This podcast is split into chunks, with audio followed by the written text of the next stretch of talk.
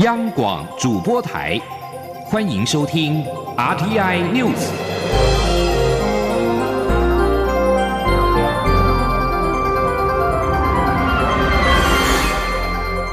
听众朋友您好，欢迎收听这节央广主播台提供给您的 RTI News，我是张顺祥。首先把新闻焦点关注到是第五十四届的电视金钟奖在昨天晚间颁奖了。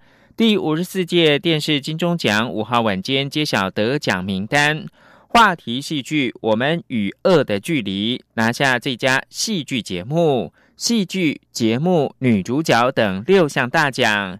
贾静雯也凭借着该剧首度坐上了事后的宝座。金钟视帝则是颁给了资深演员龙少华。请听央广记者郑祥云、江昭伦的报道。第五十四届电视金钟奖得奖名单出炉，被誉为台湾近年最佳戏剧作品《我们与恶的距离》抱回戏剧节目奖、戏剧节目导演奖、戏剧节目女主角奖、戏剧节目男女配角奖以及戏剧节目编剧奖六项大奖。导演林君阳特别率领所有剧组人员，感谢大家的肯定与支持，同时强调，与恶是为一群无法发声的受害者以及精神障碍者说出他们心里的话。但剧组并不想消费他们，还是希望让大家活得开心，带来一些疗愈的力量。这故事最终是想要疗愈大家的，我们是想要，呃，抚平一些伤痛，我们是想要创造一些和解，我们是想要让，呃，这块土地能够让大家在这个地这个地方能够活得更开心一点点。所以，呃，雨儿受到大家的肯定，然后非常荣幸，非常开心。但是不管怎么样，回到最后就是。呃，能够在这个地方拍这部戏，我觉得非常非常非常的值得，非常好。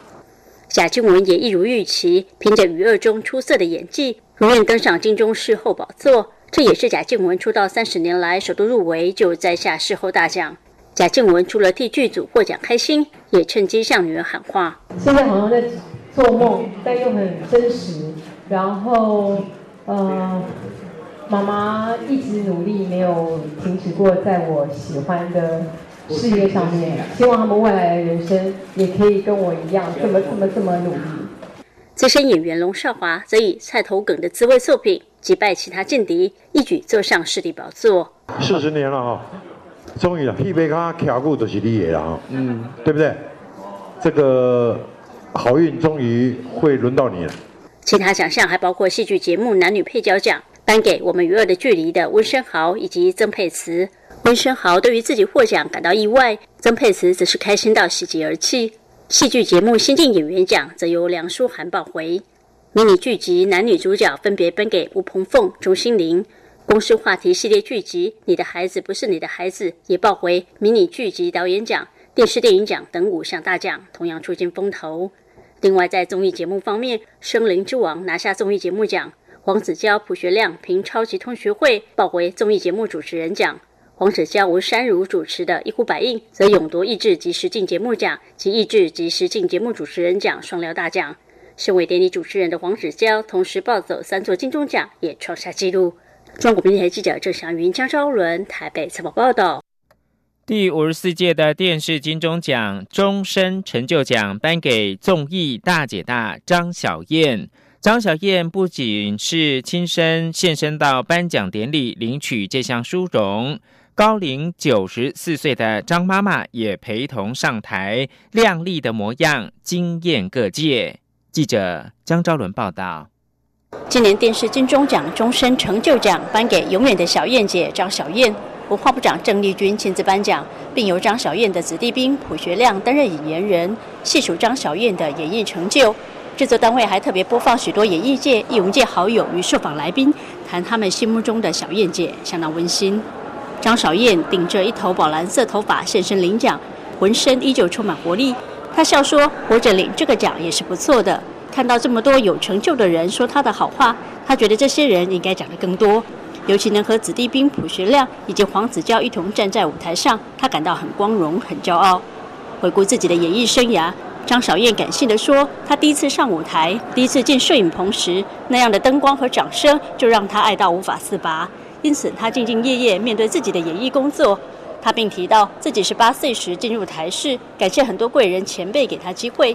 尽管后来在三十岁、四十七岁乃至五十多岁时，最爱她的老公和爸爸离开了，让她面临事业空虚与低潮，但感谢很多人帮助，让她又回到荧光幕前。张小燕说：“六十六年的电视生活，咻一下就过去。她很爱看电视，很喜欢，也很会做电视，但不一定会做观众喜欢看的电视。电视没有她一样很精彩，但她没有了电视却很寂寞。”张小燕谢谢观众忍受她的刮噪，陪着她一起哭一起笑，也谢谢所有曾经上过她节目的来宾和工作伙伴，照亮了她的节目。她非常感恩，感恩大家成就了她。张小燕说。终身成就奖，当我知道得奖的时候，我心里只有几个字，我觉得就是终身爱做这件事情，感恩大家成就了我，谢谢各位。张小月领奖时，还特别邀请曾未上过她节目的妈妈一同上台，跟她同享荣耀。高龄九十四岁的张妈妈，一身桃红，姿态挺立优雅的模样，惊艳各方。张小燕谢谢妈妈在背后默默的支持，并将这项殊荣献给在天上的父亲。张小燕说：“我答应我爸爸，我遵守了我的承诺。我跟我爸爸讲，我进演艺界不会变坏。我爸爸说，你要重视你的职业，你要做一个被人家尊重的艺人，你要受人尊重。其实你就要自重，你要不迟到不早退，你不要要求别人，但是你要把自己做好，不要锦上添花，要雪中送炭，要做一个好艺人。”好吧，而且我答应你要把妈妈照顾得很漂亮，我做到了。最后，张小燕郑重向所有观众和工作同仁说再见，但强调我们有缘再相见。中央电台记者张昭伦台北什么报道？继续把新闻焦点回到是交通部长林佳龙表示，调派海上作业平台前往宜兰县的南方澳跨港大桥，等检察官搜证完成之后，预计下个星期就可以拆解拱桥，规划十一月中旬恢复航道。请央广记者肖兆平报道。交通部长林佳龙五号出席催生 U Car 国家队政府办推手。租赁小客车业数位转型产业升级大步向前走记者会，会后媒体关注宜兰县南方澳跨港大桥的后续处理进度。林佳龙表示，五号已经调派一艘万吨的海上作业平台抵达现场，目前正等待检调确认搜证完毕，预估下周可以执行桥拱拆解作业，并规划要在十一月中旬恢复航道。他说：“啊，会在一个半月内，也就是十一月中啊，完成整个啊这个呃断桥的清理，然后恢复原来的航道。啊，这个期间呢，啊所有的这些渔民哈，我们也已经有协调安置到新的码头。那造成他们的一些工作上的影响，也已经进行了补偿。”林佳龙也重申，交通部指示公路总局要在两周内提出三年时间建设新桥的具体时程规划及预算，并强调交通部一定会加速推动。中央广播电台记者肖照平采访报道。宜兰南方二大桥日前坍塌，桥梁安全问题再度的浮上台面。林佳龙表示，中央管辖的高速公路桥梁跟一般道路桥梁都已经完成了检修，但是地方政府管辖的桥梁仍然是有维修率偏低的情况。他指出，交通部已经编有预算，呼吁有需求的地方政府可以申请，政府一定会协助处理。中华民国一百零八年的国庆即将到来，今年国庆的主轴是“携手世界，台湾要飞”。国庆大会除了有英姿勃发的国军带来精彩的表演之外，也将由规划台湾籍的神父雷敦和和钢琴家藤田子以及多位新住民一起领唱国歌。另外，国庆当天还有花车游行、国庆焰火和国庆晚会等庆祝活动。从南到北，一起祝贺中华民国一百零八岁生日快乐！今年台湾体育选手直系人才在国际扬眉吐气。双十国庆当天将举行二零一九台湾英雄大游行，与国人一起分享他们的荣耀。请央广记者王维婷的报道。台湾选手今年在国际比赛丰收，包括世大运 U 十八、U 十二以及国际技能竞赛都获得佳绩。为了让国人也能一起分享荣耀，文化总会在国庆日当天再次举办“勇敢、自信、坚持就赢”台湾英雄大游行，邀请这些替台湾争光的技职好手和体育选手参加，不仅为他们喝彩，也替十一月即将开打的十二强棒球赛和二零二零。年的东京奥运加油！台湾英雄大游行预计将有超过一百位的优秀选手参加。在棒球选手部分，包括台湾史上首位奥运 A 标的游泳选手海王子王星浩、夜市球王曾俊欣、U 十八打败美国队的王牌先发投手于谦，以及唯一以业余身份入选十二强的投手吴生峰都入列。体育署长高俊雄五号表示，十二强赛中华棒球队总教练洪义中、投手教练王建民，还有许多旅外的优秀棒球选手也会参加游行。高俊雄说：“啊，旅外选手，呃，包括王伯荣，哈，还有在日本的陈冠宇，呃，宋家豪，呃，这些都是旅外 P 十二，哈。然后美国，哈，有几位。”美国有林凯威、呃江少庆哈，他们几位选手哈，在国际技能竞赛替台湾拿下史上第一面汽车喷漆金牌的杨廷玉也会参加大游行。他今天表示，没有想过可以用这么好的成绩参加游行，感到既惊讶又兴奋。吴声峰则表示，很开心可以参加英雄大游行，因为不是每个人都有机会可以参加，所以特别期待。职棒兄弟象队球星彭正敏日前隐退，中华职棒秘书长冯胜贤表示，会邀请恰恰参加游行。有了总教练洪义中、最好的投手王建民，再加上恰恰，相信可以凝聚夺下奥运棒球比赛门票的士气。二零一九台湾英雄车队大游行于国庆当天在宪兵快反连、北一女和景美女中乐旗队、台北市警察重机队的带领下，通过国庆大会观礼台，接着进入市区，在大会周边道路游行。民众届时也可以在台北市馆前路的英雄谷一睹英雄风采。中央广播电台记者王威婷采访报道。而在英国，侨学界在四号晚间举行了一百零八年双十国庆的晚会，一共有近五百人参加，创下英国侨界历年来举办双十国庆活动参加人数最多的一次。驻英代表林永乐致辞，感谢侨界热情参与，也祝福中华民国国运昌隆。他表示，过去一年，台湾跟英国关系持续成长。这个月才刚刚由经济部次长王美花率团与英国进行副部长级的经贸资商。他表示，除了经贸投资，台英在文化、科技、观光各方面都有进展。而英国国会的议员布雷迪、前英国驻台代表马德瑞、麦瑞里也都受邀参加，与侨胞同庆。英国预定在数周内脱离欧洲联盟，要求针对苏格兰脱离英国独立再次举行公投的呼声高涨。主办单位宣称，超过二十万人支持苏格兰独立民众五号在首府爱丁堡的示威游行。许多示威抗议者高举着苏格兰旗帜，部分的民众穿着苏格兰的短褶裙，一些人吹奏包括了风笛等乐器。他们从市中心的圣十字公园出发，前往爱丁堡老城主要干道皇家一英里。一些民众沿途高喊“我们要什么呢？独立”等口号。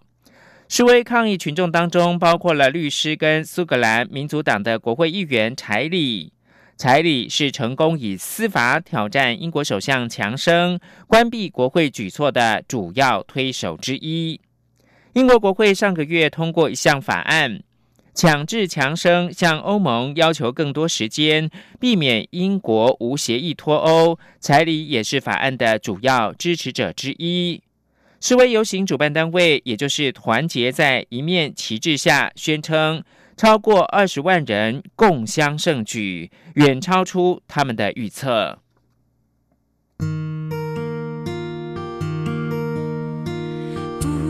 限的爱，向全世界传开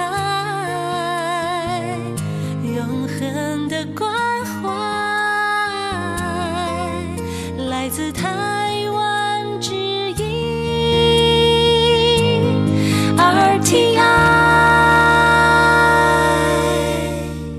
现在是台湾时间清晨的六点四十五分，又过了十五秒。我是张顺祥，继续把新闻焦点关注到欧洲。捷克首都布拉格市府七号将开会讨论是否要解除跟北京的姐妹市关系。会中如果通过决议，市议会近日就会排入到议程进行表决。市长赫瑞普抱怨，市府曾经多次跟中方交涉，却得不到任何回应。捷克新闻社四号报道，布拉格市长赫瑞普表示，市府曾就删除姐妹市协定一中条款一事多次跟北京交涉，然而对方却毫无回应。因此，市政议会七号将讨论是否解除跟北京的姐妹市关系。二零一六年三月，中国国家主席习近平访问捷克，两国签署了多项协议。首都布拉格与北京，并且缔结为姐妹市。布拉格在姐妹市协定的第三条承诺要遵守捷克政府的一个中国政策，并且认知台湾是中国不可分割的领土。隶属执政联盟的市府官员马尔凡诺娃七号将在市政会议提案讨论。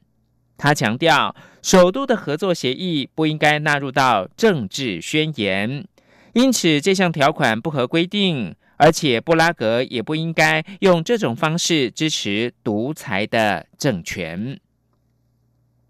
而在台湾，针对前总统马英九批评蔡英文总统卖弄芒果干，也就是亡国感一事，蔡总统五号在新竹视察时受访表示，如果真的有芒果干，那芒果当初也是马英九种下。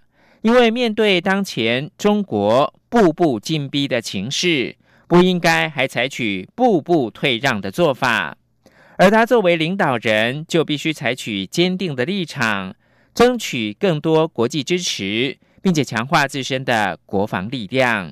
记者王兆坤的报道。前总统马英九日前在一场研讨会上批评蔡总统卖弄亡国感，总统对此回应表示，马英九对于时空环境的转换。可能还留在很久以前。政府当前的两岸政策是采取不挑衅但坚持主权的立场，外交上也让国际社会，尤其是民主国家对我支持越来越多、越来越强。而国防方面，不论是自主研发或军事采购，台湾自我防卫能力的强化也增加很多。总统指出，现在的情势是不一样的情势。马英九所讲的亡国感、芒果干，如果有此感觉。那相信当初种芒果的可能就是他。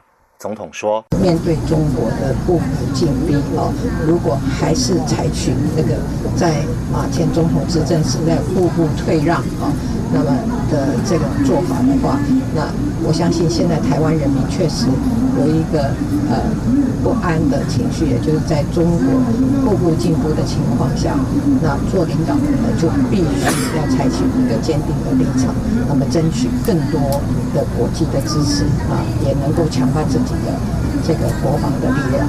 关于香港政府实施禁蒙面法，总统表示，香港情势确实令人担心。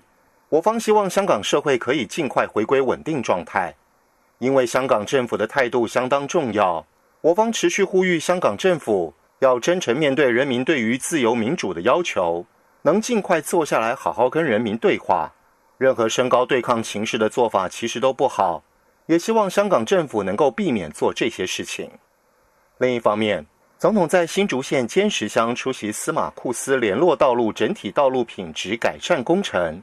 纳罗西绿水廊道工程完工启用典礼等活动时表示，政府投入亿元经费，让通往坚石后山的道路更安全、更通畅，也透过跨部会资源，让坚石乡各景点衔接更为完整，充分发挥自然、人文观光资源的优势。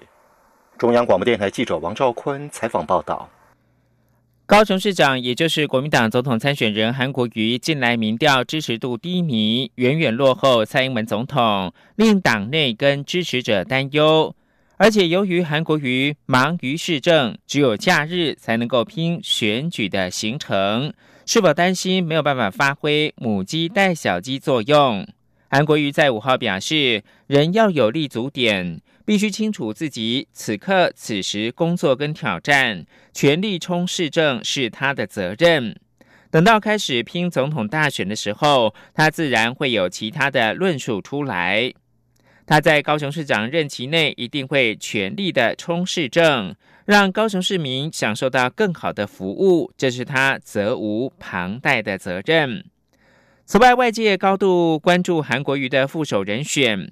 媒体报道，形象佳、学历高的国民党立委江启臣可以帮助韩国瑜抢青年选票，以及稳定中部选情，有望成为副手人选的大黑马。对此，韩国瑜不愿回应，仅回答谢谢。国民党总统参选人韩国瑜近来民调下滑，红海创办人郭台铭是否会帮国民党助选拉抬选情呢？国民党副秘书长兼组发会的主委杜建德表示，郭台铭想支持国民党，但总要给台面下的支持者一段时间。请记者刘品希的报道。国民党主席吴敦义在总统立委大选倒数百日撤换选战操盘手，组发会主委李哲华。近日又传出吴敦义私下与友人讨论选情时，对立委选战的关注度远超过总统选举，引发外界联想。对此，兼任组发会主委的国民党副秘书长杜建德五号下午主动举行记者会，对外说明。杜建德表示，国民党秘书长曾永权身兼国民党总统参选人韩国瑜竞选总部的总干事。即可看出，总统与立委选举不可分割。党中央要求二十二县市都要成立总统与立委联合竞选总部，目前也陆续在办理。吴敦义与国民党面对明年大选的唯一任务，就是争取全面胜选。媒体询问红海集团创办人郭台铭能否为国民党立委参选人站台，杜建德指出，郭台铭当初参与党内总统初选的动机就是支持中华民国。虽然现在已经退出国民党，但郭台铭与国民党的目标一致，殊途同归。因此，郭台铭如果帮支持中华民国的立委参选人站台，即便是台湾民众党或是民进党的立委提名人。但只要支持中华民国，国民党都予以尊重。对于如何拉抬韩国瑜近来低迷的支持度，杜建德说。真正决战是两个月以后的事，民调起起伏伏很正常。韩国瑜本来民调也很高，后来因为郭台铭参选而受到影响。台上演完了，但观众不愿散场。郭台铭想支持国民党，但必须给郭台铭的支持者一点时间。国民党人持续在沟通协调，而且诚意十足，有信心最后会整合成功。届时韩国瑜的支持度自然就会回升。他说：“所以我们得了解郭台铭现在的处境，他想支持中国国民党，但台面下支持者啊，党总是要给他一段时间。所以我们有这个信心，这个整合成功，那么韩国一的民调自然就上升，这是民意所趋。”此外，传出吴敦义打算将自己列为不分区立委第一名，引发党内部分人士反弹。杜建德说，不分区立委提名办法预计十月送中常会通过后，党中央将本于功能性、代表性、均衡性做通盘考量，经过合法机制提出优质的不分区立委名单，绝对公正无私。希望大家不要相信外面纷纷扰扰的不实传言。央广记者刘品熙在台北的采访报道：中华民国小客车租赁商业同业工会全国联合会在五号举行记者会，说明由交通部跟经济部协助建制的国家级智慧租车共通平台已经是建制完成。出席记者会的交通部长林佳龙表示，在数位时代之下，租赁车业者也跟上了转型脚步。希望透过国家认证的平台，协助产业持续发展。请听肖兆平的报道。网络约车服务越来越普及，租赁车业者也看见发展趋势，在辅导产业数位转型的考量下。交通部、经济部共同努力，委托资讯工业测进会开发一套国家级的智慧租车共通平台。这套平台可以线上约车、订车，让民众可根据个别需求采价租已还的使用模式。小客车租赁工会全国联合会理事长林建良进一步表示，工会初期将号召全台一千七百九十六家业者，投入约一万两千部车辆，开放八百处借还车服务据点，要走向租赁车业的共享经济时代。他说：“集结的这些业者，大家共同来共享经济。我们今天在台北租车。”在不管到高雄、到台中、到花莲、到全台各地，我们都可以还车，哦，让我们所有的消费者、租车能够更更为方便。到场支持的交通部长林佳龙表示，面对各行业的数位转型。租赁车产业也不能落后。透过政府部会的协助建制平台，不仅代表国家支持，更是品质保证。他说：“啊，能够促成啊，这个也是国家的支持嘛，是品质的保证。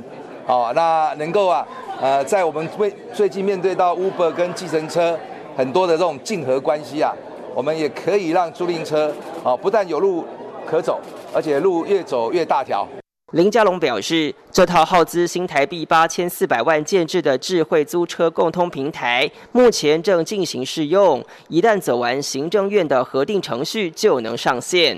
交通部力拼年底前开放使用。中央广播电台记者肖兆平采访报道。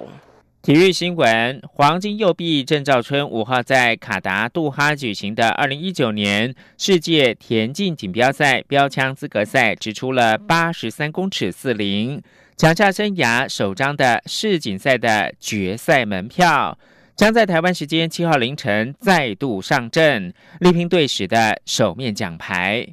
郑兆春今年五月在国际田径钻石联赛上海站缴出八十七公尺十二成绩，收下银牌，不但成为台湾首位在钻石联赛夺牌的好手，还抢下了奥运的门票。总计本季在钻石联赛一共拿下了一金一银一铜以及第四名成绩，成为台湾首名挺进到钻石联赛标枪总决赛的选手。郑兆春在总决赛再创佳绩，直出了本季最佳，也就是生涯次佳的八十九公尺零五摘银。郑兆春前一次首度挑战世锦赛，在资格赛遭到淘汰，这一次二度扣关世锦赛，而闯进决赛的郑兆春将在七号凌晨力拼队史的首面奖牌。而在美国。职业篮球休斯顿火箭队的总经理摩瑞在推特发文支持香港反送中示威之后，球团老板费尔蒂塔已经进行切割，表示此举并不代表球队的立场。正带领火箭队在日本准备和多伦多暴龙举行第二场海外热身赛的摩瑞，四号在推特发表贴图，写上了“争取自由，支持香港”。